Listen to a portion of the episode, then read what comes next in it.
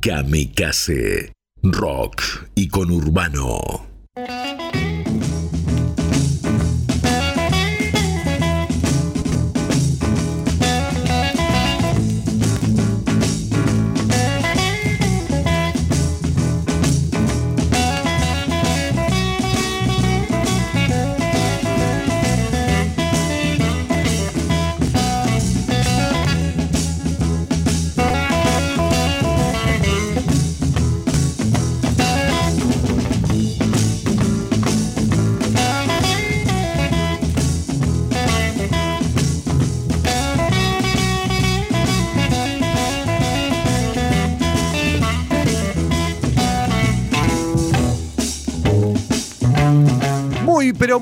Buenas noches, bienvenidos nuevamente a Blues Saliván por Kamikaze Rock y con Urbano. ¿Cómo estás, Claudio? Buenas noches, Gonzalo, buenas noches, audiencia.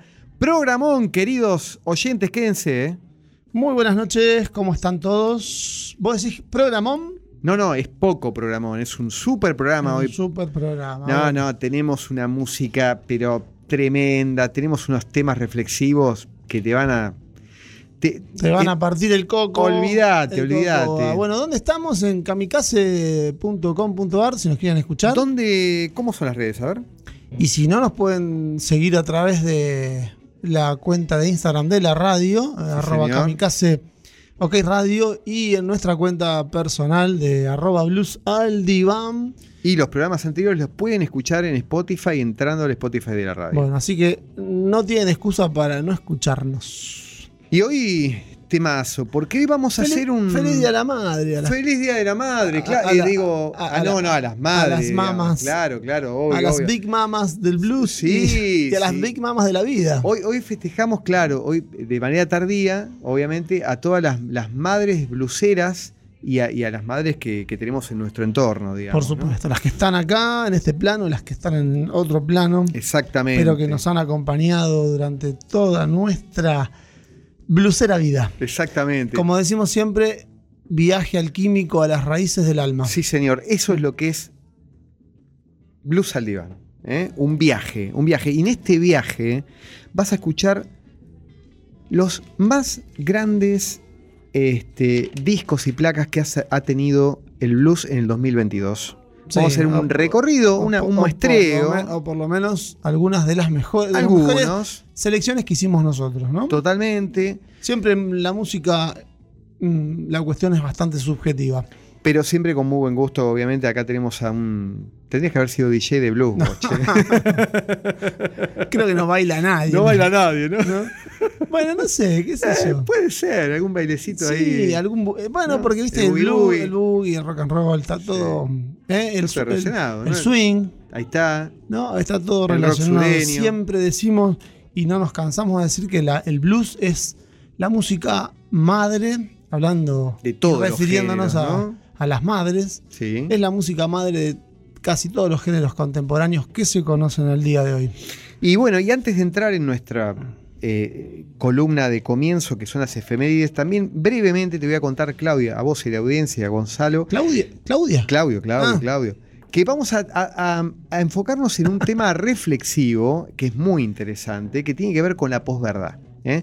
Posverdad que está asociado a, al engaño, a la manipulación, de la información. ¿eh? a esta cosa de eh, eh, obviar la verdad, despreciar la verdad, ¿no? Sí. Vamos a ver de qué se trata, relacionado con, con un poco con, con, con esta cuestión de, de- del ver, del versero, ¿viste? El, el chamullero, el charlatán, ¿viste? Eh, los manipuladores. Y vamos a ver dos ejemplos históricos también, como Sí, que fue tiene que ver con eso. la Alemania nazi y el, la- el evento de, de Johnston. La masacre de Jim Jones. Exactamente. Que, que tiene que ver un poco con esto de la manipulación. Ya no tanto, bueno, la manipulación a nivel psicológico individual, pero nosotros quisimos ir un poco más allá y hablar de lo que es este, la manipulación de la información a nivel colectivo, a nivel de la sociedad. Ahí está. ¿eh? Eh, que es un tema bastante actual eh, y que, que roza, digamos, casi todos los ámbitos de la vida, no solamente la política. Sí, queremos, vamos a terminar con un mensaje, siempre en Blues Idea vamos a terminar con un mensaje que tiene que ver justamente con cuidar la verdad, ¿no? Que es un, un tema que hoy está medio Sí. degradado, digamos. ¿Y por, ¿Y por qué uno persigue la verdad eh, porque es importante conocer la verdad en tiempos donde en realidad da todo lo mismo o pareciera, Pareciera que da todo lo mismo, Exactamente, ¿no? que da todo lo mismo. Y Así arrancamos. Es, es un tema, es un tema bastante ríspido. Sí, sí, vamos a tratar, de, como Eh, siempre, con respeto, de ir de, de a poquito Sí, charlando. con el tiempo que nos queda, porque por ahí es un, es un tema que da para mucho. Sí, sí, sí. Pero bueno, eh, vamos a, a intentar comprender de qué se trata este término bastante actual, Ahí está. que es eh, posverdad. Sí. Como en algún momento fue la posmodernidad, Exacto. hoy se habla de la posverdad. Algo que está después de la verdad, ¿no? Mira vos. Ujú. Así que bueno, vamos un poco a desarrollar en su momento de qué se trata la posverdad. Bueno, eh, vamos a entrar en, nuestra- en nuestro bloque semanal de efemérides, donde contamos de algún modo qué pasó en el ámbito del blues eh, y otras yerbas durante esta semana Sí, señor. de casi te diría siglo XX y XXI. Bueno, arrancamos. Sí, señor. Eh, bueno, vamos a contar que el 16 de octubre del dos- de 1911 Sí. nace eh, la reina del gospel en Nueva Orleans Sí, señor. y es nada más y nada menos que Mahalia Jackson, una terrible cantante de gospel eh, que es como un emblema en Nueva Orleans. sí, señor. a- así como Louis Armstrong tiene su parque, ella tiene su teatro. Sí, sí, sí, dentro, lo vi. dentro del parque. Que, que ahí hacen muchos eventos y, y recitales también, ¿no? Totalmente, sí, Ahí, sí, ahí, sí. tienen- es, es un lugar precioso, yo tuve la suerte de conocerlo. Muy lindo. Ella en el 1927 se muda a Chicago, hace bueno, su carrera fuera de Nueva Orleans, aunque permanentemente iba y venía porque ella se sentía hija de, de esa ciudad y muere en el año 1972. Mira. El 18 de octubre del 26 nace un grande, Chuck Berry. ¿eh? Nace en. San Luis, Missouri. Missouri. eh, este, un grande, digamos, ¿no? O sea, ¿qué podemos decir? ¿Qué podemos decir de Chuck Berry que no se haya, no se haya dicho, ¿no? Y Eh, pionero del rock and roll. pionero del rock and roll. eh, autor, de, autor de. Bueno, vamos a escuchar después, al final del bloque, un tema de Chuck Berry, que es uno de sus hits, eh, Johnny B. Good. artista que le da a Chess un empuje cuando Chess venía un poquito eh, bajando, le da como un eh, impulso interesante, digamos, ¿no? De hecho, lo hemos visto en la Sí, película eh, Cadillac Records, ¿no? Totalmente. Ahí aparece Chuck en, en algún momento. Y porque eh, empieza a, a- a- a decaer cuando nace el rock and roll. Entonces Chess descubre en Chuck Berry, digamos, aquel artista que le va a dar un, un em- un empujón a, a la, a la discográfica. Igual prolífico y, y- y- y muere en el 2017, o sea que vivió 91 años, o sea, una barbaridad, digamos. y creo ¿no? que tocó hasta el 2014, 2015, con lo cual, Mirá, eh, sí, él después de sus últimos años se dedicó casi exclusivamente a interpretar sus viejos hits, Roll Over Beethoven, Maybelline y bueno, tantos más, qué sé yo. déjame que te diga Sí. algo que de color que siempre decía. Del color de, de- del de- color de, de del Chuck color de Berry. Chuck Berry, que, que Keith Richard, el, el guitarrista de los Rolling Stones, siempre decía que lo único que le pediría a, cuando él muera que no lo entierren cerca de, de la tumba de Chuck Berry porque dice que era infumable. Sí, O sea, sí, un tipo- un tipo infumable, jodido, estuvo- muy, Estuvo en Cana. y muy demás. complicado, muy complicado. Che, bueno, vamos a. Ah, en el, el 16 de octubre del 72, 1972, Sí, se separa definitivamente eh, Creedence Clearwater Revival, porque mm, de algún modo eh, había peleas internas y un conflicto importante con el sello Fantasy sí. que provocó que Fogerty durante 10 años no pudiera grabar, Mirá. estando en litigio con el. Tremendo para Sí. Fogerty. eh, y, y esto te digo nada más brevemente. Este, una de las peleas que había era porque eh, los integrantes de Creedence no querían que Fogerty eh, sea el único eh, cantautor, digamos, ¿no? O sea, querían también meter temas ellos y un día, el- creo que en la última plaga, dejó que los integrantes escribieran el álbum y fue un fracaso total, digamos. O Totalmente. sea que la cabeza era, era Fogerty.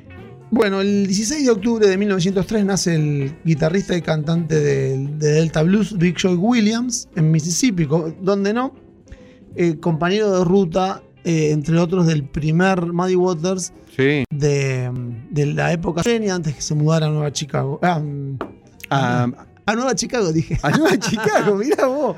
¿Qué, Acá. ¿qué pasó? con Estuvo, estuvo Sí. en, Mata- en Mataderos. Se mezcló el fútbol con el blues, mirá. Y, son, y son mis dos pasiones. El, el tipo vino, vivió un par de años acá en Mataderos.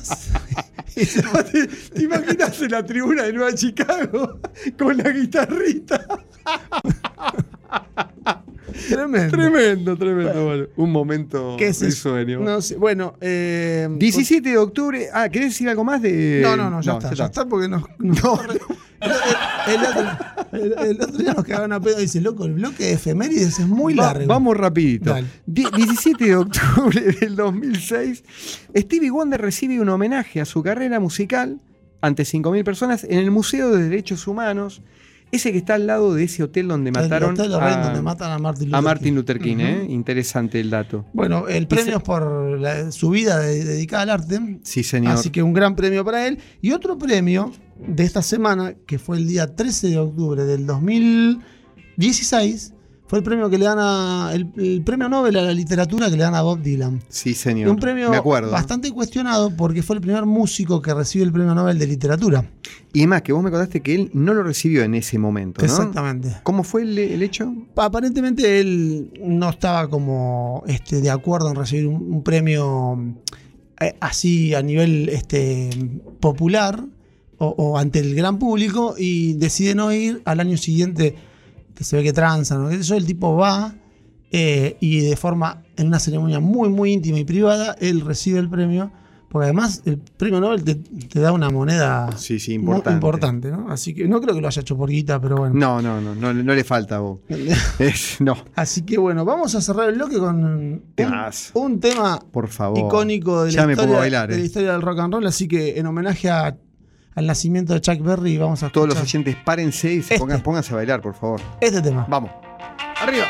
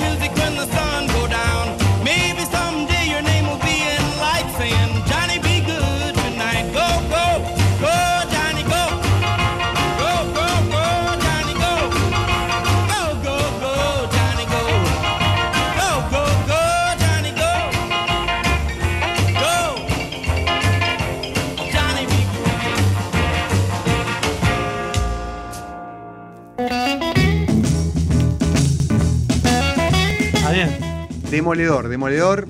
En esa, vos calculá que, bueno, hoy ya lo recontra conocemos, pero el momento que salió esta canción, lo que habrá sido. Tremendo. La sí, locura, sí. ¿eh? Además me lo imagino a él, viste, con el paso ese de pato que No, decían. tremendo. ¿Eh? Tremendo, Este- tremendo. Un estilo único. Bueno, hay, hay que, como digo siempre, hay que ubicarse en tiempo y espacio y llevar esta canción a la década del 50. Mm, Cuando hoy, hoy todo parece tan, este, ¿cómo te diría?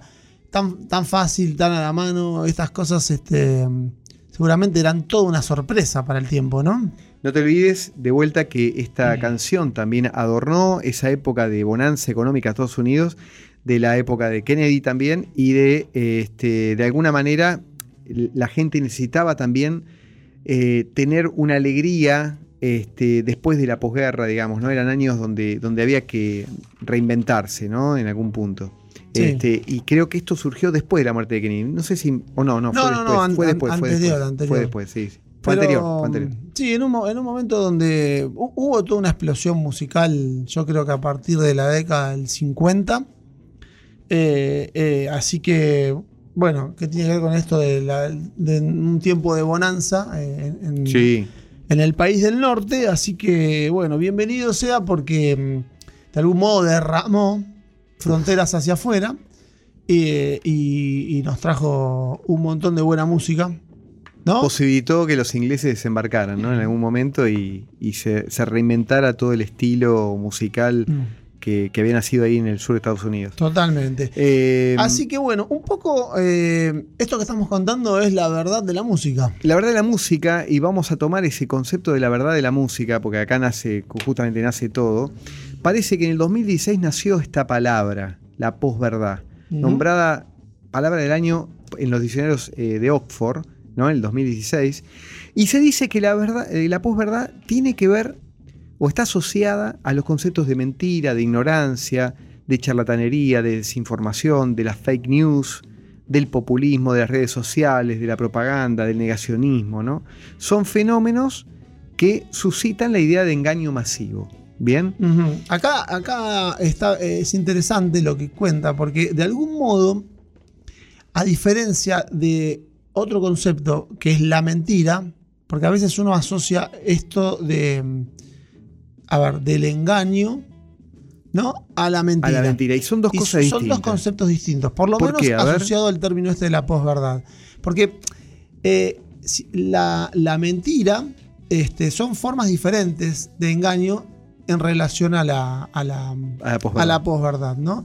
El, el- la- el mentiroso sabe de algún modo cuál es la verdad Pero la oculta. y la oculta. Eh, la- en la posverdad este, eh, se ignora se ignora la verdad, se es como un, desentiende. es un desprecio a la verdad. Claro, es- ¿No? Sí, eh, no me importa lo que es cierto o lo que no es cierto. Yo propongo mi verdad más allá de la, de la verdad. Bueno, si bien eh, parece un juego de palabras, ¿no? El chamullero está continuamente eh, tomado por ese discurso, discurso narcisista que lo único que le interesa, más Es- allá de la verdad, es es, su que vos- verdad. es su verdad y que vos la escuches, ¿no? Totalmente. Por eso hay, hay que, en principio, este, saber diferenciar bien lo que es la mentira de- del engaño, ¿no? Sí, y fíjate que hasta la mentira tiene más castigo en la sociedad que, eh, que, que el- que- que el charlatán o que el chamullero, digamos, ¿no? Este, o, o que la posverdad. Porque en realidad, viste, hasta en la, en la, en la Biblia, ¿no? No dará falso ti- testimonio ni mentiras, ¿no? Eh, digo, fíjate cómo viene ya ese. Inclusive la actitud, ese mandato, la ¿no? actitud del mentiroso y del chamullero son actitudes diferentes, ¿no? Exacto. Este, nada, es, digamos, este, porque en la sociedad se tolera más al chamullero que al mentiroso. Exactamente, exactamente. Igualmente, me parece que, este, hablando, digo, de la posverdad, parece que la posverdad eh, se ha extendido por no solamente, uno habla de- de- del, del chamullero, el charlatán, digamos, pensándolo en una relación interpersonal, pero digo, la posverdad se ha volcado a, a- a lo masivo y ha tomado distintas esferas de, de la sociedad, ¿no? La política, la propaganda, o sea, la cuestión del marketing, este, y a través de la publicidad, de alguna manera también eh, desprecian la verdad, ¿no? Es un, digo, te, te venden lo que, lo que creen ellos que está bueno. Sin Sí. embargo, no sé si está tan comprobado, ¿no? Que es bueno algo, un producto, lo que sea, ¿no? Sí. O una idea, o una idea. ¿no? Sí, también, también eh, en esto también tiene mucho que ver y entra en juego el tema de, los medios de comunicación, Totalmente. ¿no? de, la, de totalmente. la publicidad y demás. Y también en algún punto el desprecio a la verdad eh, hace que nos quedemos sin brújula, sin un rumbo a seguir, sin un camino, donde todo da lo mismo. Entonces, eh, por eso se cuestiona tanto si es importante o no conocer de algún modo la verdad y no, y no engañarnos en relación a cuál es la verdad este, y cuál no es la verdad. O sea, qué es relato y, qué, qué es relato y qué es lo verdadero, ¿no? Sí, y a mí me parece que cuando uno cae en la posverdad, o por lo menos en creer en la posverdad, que obviamente nadie está exento, no, no estoy diciendo que yo y vos estamos afuera de la posverdad, porque estamos atravesados todo el tiempo por eso, eh, estamos luchando cada vez por, por guardar cierta objetividad, que ya no sé si hay objetividad, Sí, pero por lo menos tratar de ser objetivos, Y ¿no? cuestionadores. ¿eh? Exacto. Que creo que es, creo que sí, es el punto, ¿no? Sí, totalmente. Por lo menos ser cuestionadores de la, de la verdad que te llega, eh, digamos, en modo Bueno, pero vos porque, porque siempre fuiste así, digamos, ¿no? Un tipo que cuestionó y que te, te gustaba un poco eh, evaluar lo que te decían y ver si realmente te hacía ruido o no. Pero hay gente, hay gente que generalmente es gente que, que por ahí, nada, le gusta comprar el paquete, ¿viste? El combo, ¿no? Y no se pone a cuestionar, ¿viste? Cuando, cuando escucha algo que suena lindo y que viene adosado, ¿viste?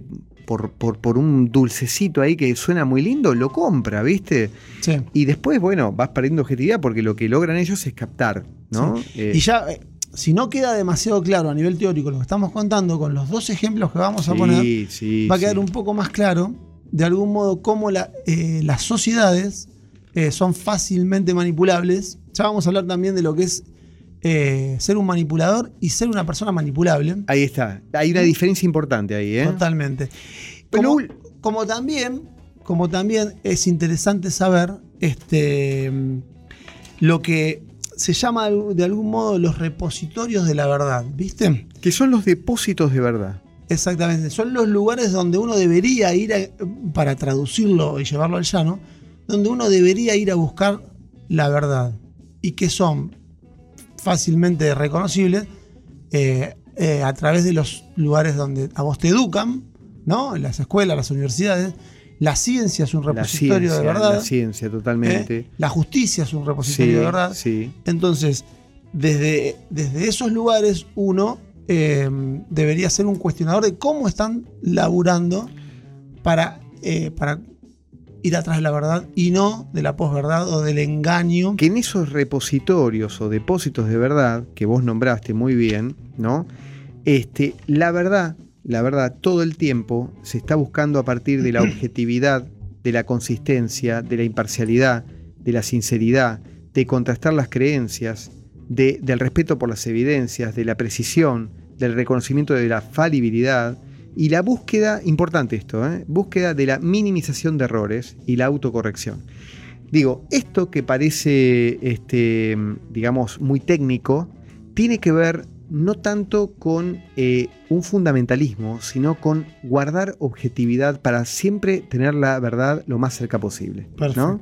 Bueno, vamos a seguir eh, dentro de un ratito con un poco más desarrollando este tema Sí. tan interesante. Pero vamos a escuchar un poco de música. Sí, ¿con quién arrancamos? De los, de los discos que trajimos hoy, que son de Lo- los mejores discos del 2022. Elegimos 5 o 6, pero hay un montón. ¿eh? Eh, Sí. Se pueden poner a buscar en internet, realmente hay unos, uno- uno- unos trabajos increíbles, pero este año elegimos para arrancar a... Bueno, un discazo que es un homenaje a Johnny Winter, nada más ni nada menos que de su hermano, Edgar Winter, eh, que salió en abril de este año eh, por un sello que se llama Cuarto Valley. Y es un disco que él lo fue amasando de a poco, porque Winter muere en el 2014. ya, hace no, muy, no mucho, digamos. no ¿no? mucho, él tenía dudas y estaba ahí viendo. Y eh, hubo, digamos, varios artistas que de algún modo fueron como muy influenciados por Winter, por Johnny, ¿no? Que Quisieron tocar en el disco, ¿no? que- que quisieron tocar en el disco, entonces fueron de algún modo promoviendo que salga este disco que finalmente se hizo y del que participaron un montón de guitarristas muy, muy grosos, qué sé yo, desde Uno, mi, mi favorito, Bonamassa. Bonamassa, Kevmo, Kenny Wayne Shepherd, Derek yo. Trax. Wa- Warren Haynes, Derek Trax, Billy eh, Gibbons. Billy Gibbons, También. Doyle Bramhall, bueno, Sí, sí, una sí. selección de artistas de la hostia. Y, Y, eh, y lo que sí. dice la crítica es que quedó muy bueno el trabajo, ¿no? para mí quedó excelente. Y eh, Edgar se, esfuerza mucho por sonar muy parecido vocalmente a, a su hermano. Así que mm, contamos que son dos hermanos albinos que nacieron en Texas, Inseparables. insepara- inseparables, eh, como hermanos. Como hermanos, como Artísticamente sonaban bastante distintos. Johnny Winter fue más purista del blues. Edgar fue un tipo un poco más ecléctico, tocaba Sí. distintos instrumentos.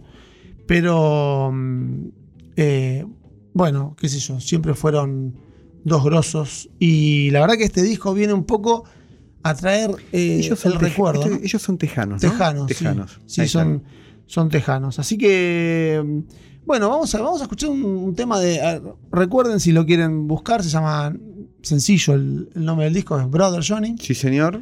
Vamos a ¿Y escuchar ¿Qué tema trajiste de un ese? tema que se llama Highway 61, Uf, vamos. que es la 61 y 49 cruce de rutas allá en Mississippi. Bien. Y este tema lo toca con un guitarrista eh, blanco y muy bueno, joven, que se llama Kenny Wayne Shepherd. Vamos. Vamos a escuchar Highway 61. Dale.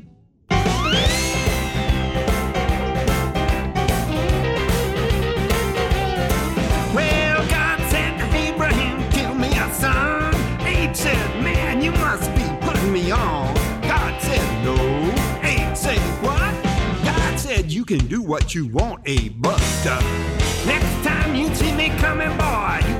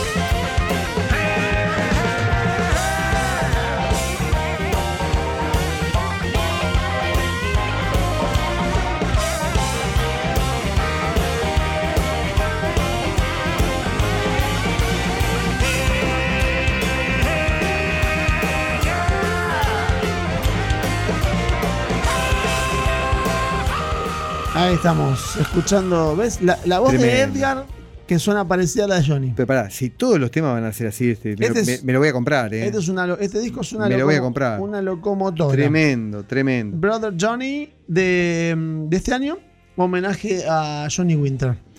Y yo te decía, viste, para seguir la inercia tan linda de, de- de la música, digo, si continuamos con, con- con- con otro grande que sacó un trabajo en este 2022, que, que es un armonicista, cantante y compositor, llamado Charlie Musselwhite. ¿no? Musselwhite, Musselwhite. sí. A Charlie ver, Musselwhite. ¿qué, qué me podés contar de, de este, de este muchacho, Claudio?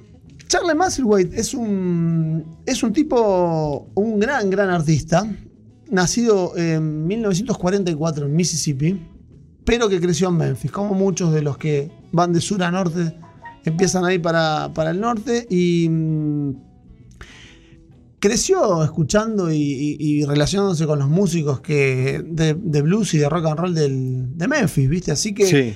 este, más que nada fue uno de los primeros músicos blancos, porque él después se va a Chicago. Sí. Es uno de los primeros músicos blancos en la década del 60 en tener popularidad. Mirá ¿viste? qué Que no- interesante, Que, ¿eh? en ese tiempo no era poca cosa. Era, era, era complicado. Y eh, fue muy amigo de John Lee Hooker Sí. y de Sonny Boy Williamson.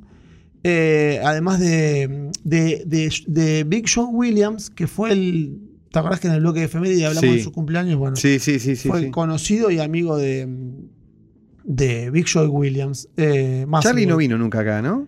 No. No. Grabó más de 20 discos, tocó con todo el mundo. Hay un disco muy, muy bueno hecho hace poquito con Ben Harper, Ah, mirá. sí, que me encanta. Y además ganó un montón de premios, viste, 14 Blues Music Award, 6 nominaciones a los Grammys. Este, entró en el 2010 en el Muy excelso, ¿eh? Digo, yo lo, lo escuché, un tipo muy, viste, muy prolijito. A mí me gusta cómo toca, es una cosa que. Un deleite, un bueno, deleite. porque este disco en cuestión que se llama Mississippi Son, Sí, o sea, el hijo del Mississippi, sí, es justamente un disco así como vos lo describiste, un disco cálido, íntimo, sí, sí, sí, sí. ¿eh? sí. minimalista, por decirlo Hermoso, de algún modo, hermoso, hermoso. y semiacústico. El tipo ahí no pretende más que lo que está haciendo, que es mucho, porque a veces, eh, como dice la frase, lo poco, Eh, lo poco es bueno, lo poco... Sí, sí, lo, lo- sí, no me acuerdo yo. Ayúdenme, muchachos. que me he metido en terreno pantanoso Sí, no como, me acuerdo, no me acuerdo de la frase, justo ahora. como pero- el pantano del delta del Mississippi. No importa, pero se entendió, digamos. Se ¿no? entendió, ¿no? Sí, sí, sí. Este, y más que nada es un sentido homenaje al blues del Delta, ¿no? De donde él es oriundo. Así que. mm, ¿Qué tema vamos a escuchar? Vamos a escuchar un tema que se llama In Your Darkness Hour, ¿no? Escuchen este tema. ¿eh? Así que vamos a rendirle un homenaje a este disco que se llama Mississippi Sun de Charlie Musselwhite, que salió en junio del 2022. Mirá, Vamos con este tema. vamos.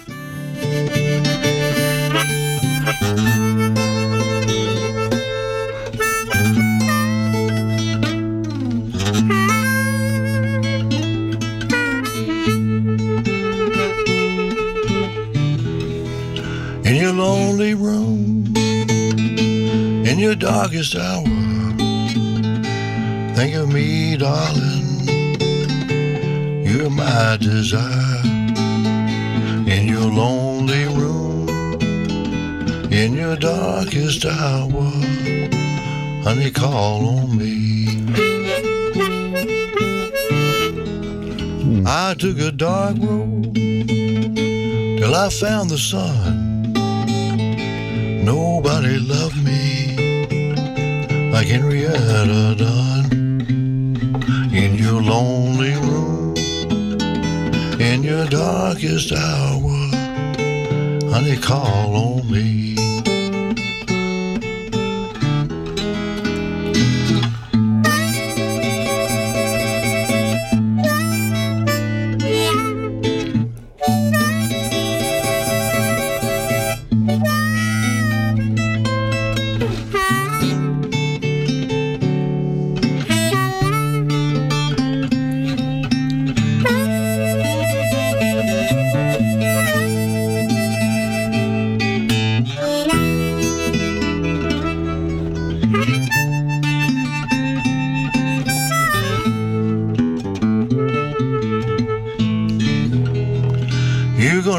Find me on the rough side of town.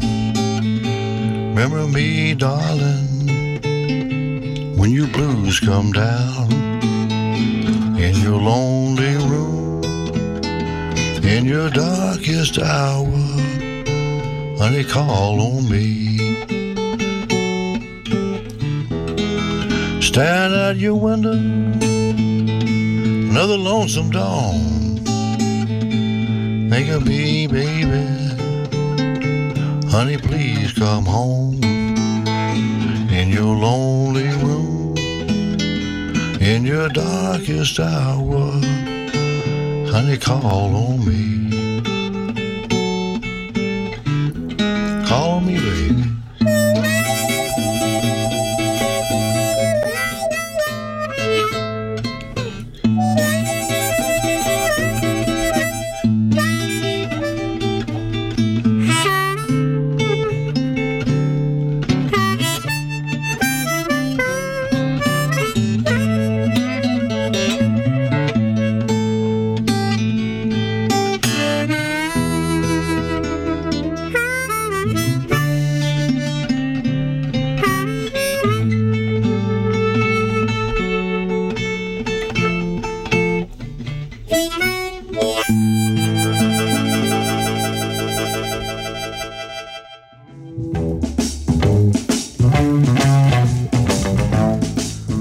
Ahí escuchamos a nuestro amigo Charlie Musselwhite. Vos, vos viste, ¿no? ¿Qué, qué clima que creó Sí, Musselwhite. exacto, esa es la palabra. El, Tremendo. el- el clima. tremendo, eh, tremendo. el clima cálido de- del Mississippi, Sí, recreado en, en un disco. Sí, señor. Me imagino ahí cerca de algún, de algún pantano. ¿Por, por qué no? Bueno, y, y yo te proponía también, después de, de haber hablado o, o introducido la- la- el concepto de posverdad, de este desprecio a la, a la verdad, ¿no? La diferencia con, de- con la mentira, ¿no? Un poco ejemplos, eh, no sé si de posverdad, pero sí de grandes, este, de grandes engaños, de grandes manipuladores, Manipuladores, ¿no? Este, porque la manipulación en algún punto este, tiene que ver un poco con, con, con la posverdad, ¿no? Bueno, hemos, hemos visto acá, ¿no? El desprecio por la verdad. El manipulador, de alguna manera, también este, trata de vender su verdad, ¿no? Y, y- y de, y de controlar y dominar. Y en esta cuestión de control y dominio, ¿no? Este, hay dos ejemplos este, que vamos a tocar. Uno fue la Alemania nazi y otro fue eh, la masacre de, de Johnston, ¿no? De, de, De Jim Jones. de Jim Jones. Una, una secta. Bueno, ya lo vas a contar. Eh, no, pero inc- inclusive quiero que lo, que lo charlemos juntos Claro. porque arrancando con la Alemania nazi, bueno, eh, hay, hay un autor que se dedica un poco a explorar, que es William Reich, en, en su libro Psicología de las Masas de- del fascismo. ¿Te puedo interrumpir un segundito? Pero cómo no. Porque me acabo, me acabo de enterar de algo. Me entró una notificación en el celular. Ah, tenés razón, pero Sí. pará, recién te vi con una Eh, cara que dijiste de alegría, de, de fiesta. No, porque la verdad que eh, en algo fallamos hoy nosotros dos. ¿Fallamos en algo? Sí, pues, Uh, en, en- en- en la, en la efeméride semanal nos olvidamos de algo importante. ¿De qué nos olvidamos, Claudio? De un cumpleaños sumamente importante eh, para la radio, la, radiofonía argentina. Para, por lo menos para Kamikaze, digamos, ¿no? Es el cumpleaños de Gonzalo, nuestro operador. ¡Bravo! ¡Que lo cum- ¡Ey, grande! Muy Bueno, bien. feliz cumpleaños para Gonzalo. Sí, pero si hubiéramos salido hoy traíamos una tortita, una O, cervecita. o algo. descorchábamos algo, sí. Bueno. La verdad que estuviste mal. Tendrías que haber avisado. Bueno, Bueno, bueno, eh, fue un desliz, pero merecía, merecía nuestro saludo. te debemos una caja de alfajor, dale para la próxima. Bueno, volviendo entonces. Volviendo a este difícil- autor. Difícil volver. ¿Cómo volvemos, no? ¿Cómo la remontamos? Estábamos hablando de Hitler, nada más y nada menos. Tremendo. Bueno, en este libro, La psicología de las masas del fascismo, ¿no? Eh, un poco trata de, de- de ver de qué manera la, la- la Alemania nazi, ¿no? Que uno podría decir, ¿por qué la Alemania, eh, que había entrado en el año 29 en un, gran, este, Europa, pero Alemania en particular, en una crisis económica sin precedentes, ¿por qué no se volcó un poco a la izquierda y tomó el discurso de Hitler, que era más de derecha, digamos, ¿no? pero de una manera, te diría, se abrochó de una manera tremenda, ¿no? Y después cuando uno analiza este libro, te vas dando cuenta que en realidad, en realidad eh, toda la maquinaria ideológica de Hitler a través de la propaganda este, pudieron eh, indagar sobre cómo estaba formada este, la sociedad alemana, cómo era la familia alemana en esa época, ¿no? Conformado obviamente por este, un padre autoritario que reprimía eh, eh, sexualmente a toda la familia, ¿no? en el sentido de que este, hacía esa cuestión de, de inhibición sexual, hacía que, que- que los que formaban parte de la familia estuvieron, estuvieran hiperconectados con la familia, ¿no? como que la familia era el reducto de, de- de pertenencia. Ahora, obviamente esos chicos cuando crecían, ¿no? Y salían de la familia, iban a tomar al Estado como el, sim- eh, simbólicamente como el representante de la familia, Claro. ¿no? Que los iba a proteger, el, que famoso los iba a pa- el cuidar. famoso papá Estado. El papá Estado. De ahí la noción del Tercer Reich, digamos, ¿no? Claro. Digo, eh, eh, era, era un, un simbolismo muy importante. Obviamente. Todo adosado y adobado por una propaganda, pero tremenda, como Claro. nunca antes se había visto. Sí, ¿no? y una situación económica difícil después de, las- de la Primera Guerra Mundial ¿no? y la crisis de, de la, de la década del 20. Pero entonces, eh, eh, digamos, está claro que, que tiene, no tiene tanto que ver, porque viste que uno generalmente la manipulación Sí. se produce muchas veces por, no sé, una crisis económica o, o por estados de pobreza, o digamos. En el, en el caso de la Alemania nazi es importante distinguir que no fue tanto una cuestión económica la que... mm, Porque lo el, el- el mayor apoyo que tiene Hitler es de la clase media. Y la clase media, ¿no? y obviamente de la clase baja que, que se había aburguesado. ¿no? ¿Por qué elige a Hitler? Porque vieron en el nazismo la oportunidad de enfrentarse a sus dos miedos. El gran capital, que venía a arrasar con todo, o sea, las grandes multinacionales, este, y la clase obrera. ¿eh? Entonces, eh, ellos de alguna manera creyeron que, que el, el fascismo era como un poco eh, este, esa expresión política que iba a cuidarlos. Claro. De que, de que sigan siendo pujantes con los emprendimientos, ¿no? de que no iban a, a- a decaer en su estilo de vida. Este, obviamente que después vinieron- Desbarra- desbarrancó porque, porque empezó a- con los delirios de- Claro. de la- de- de- de- del expansionismo y bueno, y ahí Alemania empezó a trabajar para, para Hitler de, de alguna manera, ¿no? Para, para llevar eh, la ideología nazi a, a toda Europa, ¿no? Sí. Y ahí vino la Tremendo manipulador y tremendo engaño, ¿no? Y bueno. Y, y de algún modo también, como para cerrar el, el ejemplo este muy interesante que vos pones, es que mm, los, los regímenes totalitarios no tienen, digamos, no tienen ideología de izquierda o de derecha. No tiene ideología de izquierda y derecha, sino que... Porque vos pensás que en este caso el comunismo hubiera.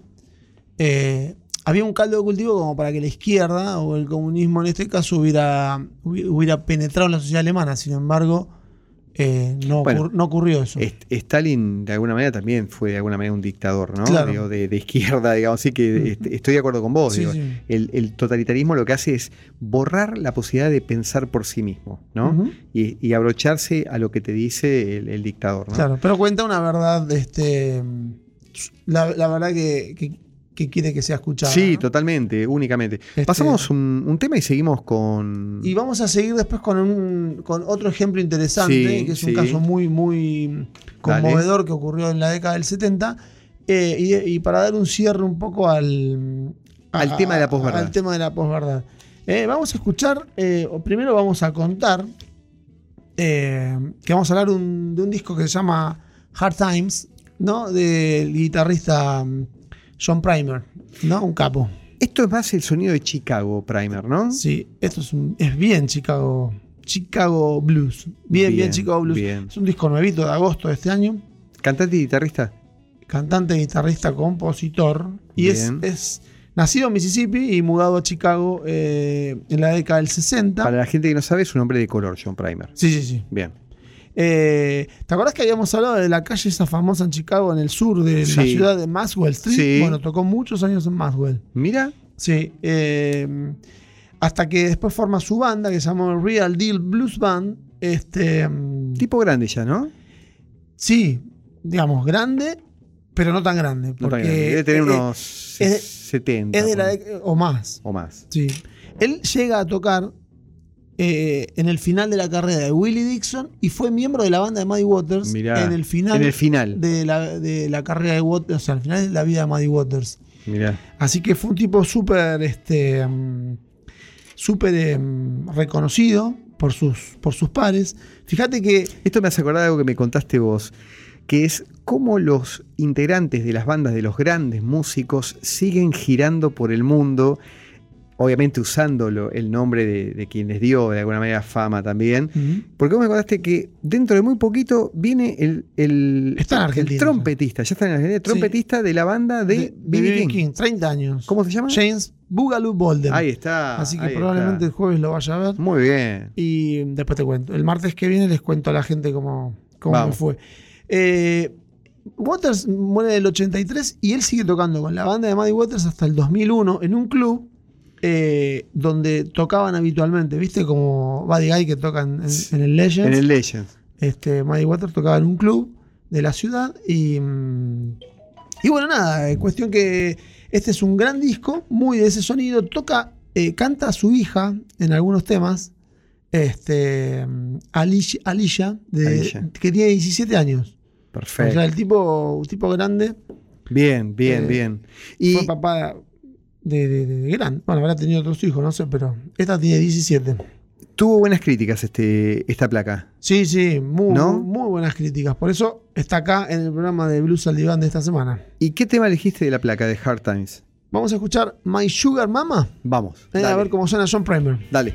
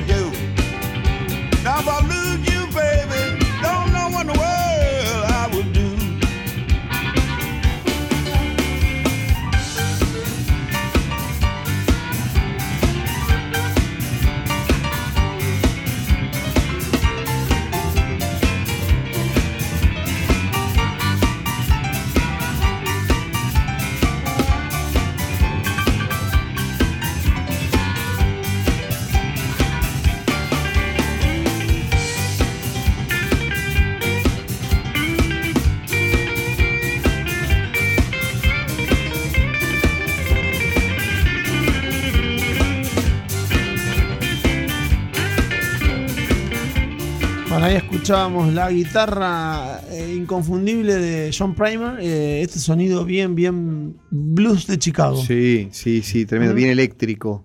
Sí, así que bueno, estamos haciendo un recorrido por grandes, grandes discos de este año. ¿eh? Muy buena, muy buena música, como siempre. Y, y yo te quería, quería ir cerrando un poco la cuestión reflexiva con esto de la posverdad y de la manipulación, ¿no? En algún punto, con eh, un ejemplo que tiene que ver con Jim Jones, esta, esta mm, este, secta que creó este reverendo que venía de Estados Un, Unidos. un reverendo. Reverendo HDP, ¿no? que en el fatídico 18 de noviembre del 1978, este, digamos, eh, envenenó eh, y se mató él también a 918 personas. Que Una eran locura. Una locura. eh, Igual fue- más, más que el tema en sí policial, no- nos interesaba un poco contar cómo un manipulador y un tipo que cuenta una verdad o su verdad puede. Por eso a mí me llama más la atención.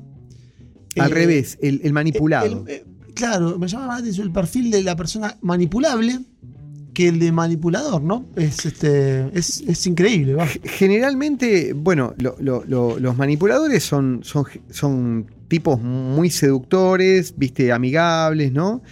Eh, que poco a poco empiezan a colonizar la mente de quienes tienen enfrente con cierto biribiri impresionante. Porque Claro. este, este reverendo en realidad, eh, no, te, no te olvides que él viene de Indiana, viene, él, él es, después compra un... Él era reverendo en Indiana, en Estados Unidos, y eh, Compra un campo. compra un campo en, En- en Guyana. Sí. En Guyana. Se tiene que este, ir por tema. Porque ya lo temas estaban, legales. lo estaban percibiendo ya en. en se Estados Unidos. exilia, se exilia, este, y se lleva, porque la secta arranca, digamos, allá en Indiana.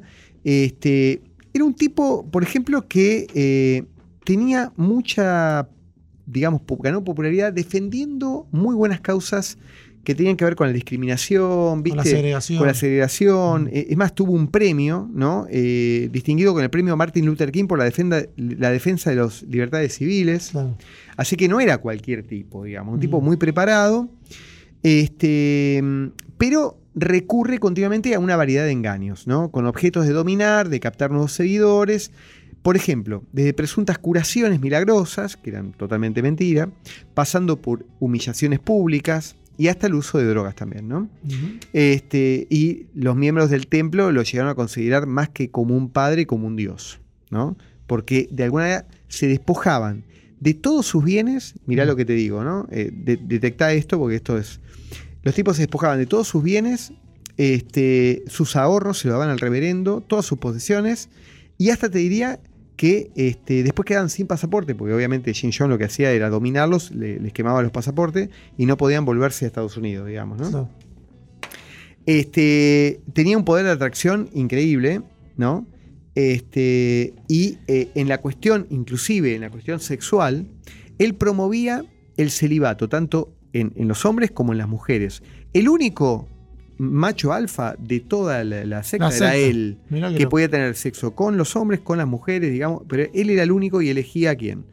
Con esta represión, obviamente, bajaba de alguna manera la, la energía de la gente, los hacía trabajar, eh, en- eh, los cansaba, los vivía, eh, no les pagaba nada, este, y los controlaba, inclusive hacía unas llamadas fiestas noches blancas, en las cuales, para medir este, si sus fieles lo traicionaban o no, este, le hacía ingerir bebidas supuestamente que contenían veneno para ver si eh, eran leales o no eran leales a él, ¿no? Mirá qué, Mm. qué loco, ¿no?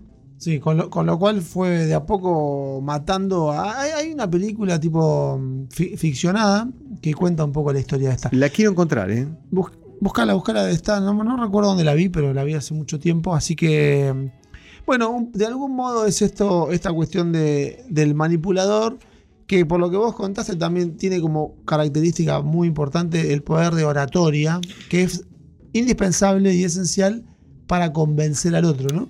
Bueno, esta colonización de la mente del otro tiene que ver también con que el otro, como decir, el manipulable, que es lo que más te, te llama la atención, tiene que tener algunas características. O sea, son gente que en realidad, bueno, primero no cuestiona mucho, no es cuestionadora, es, es muy creíble, muy inocente, tiene algunas cuestiones con la autoestima también. Claro. Este, y, mm, y se intimida fácilmente, ¿no? Cuando, cuando viene un mensaje tan contundente. Así que me parece que yo invitaría, invitaría a, la- a nuestros oyentes un poco a, a no dejar de cuestionar cuando baja un mensaje tan, tan bien armado, digamos, ¿no? Que esto que todo a lo mismo, me parece que es algo y- también que hay que cuidarse de ese mensaje, ¿no? y cuestionarlo. Y poder ver un poco más allá.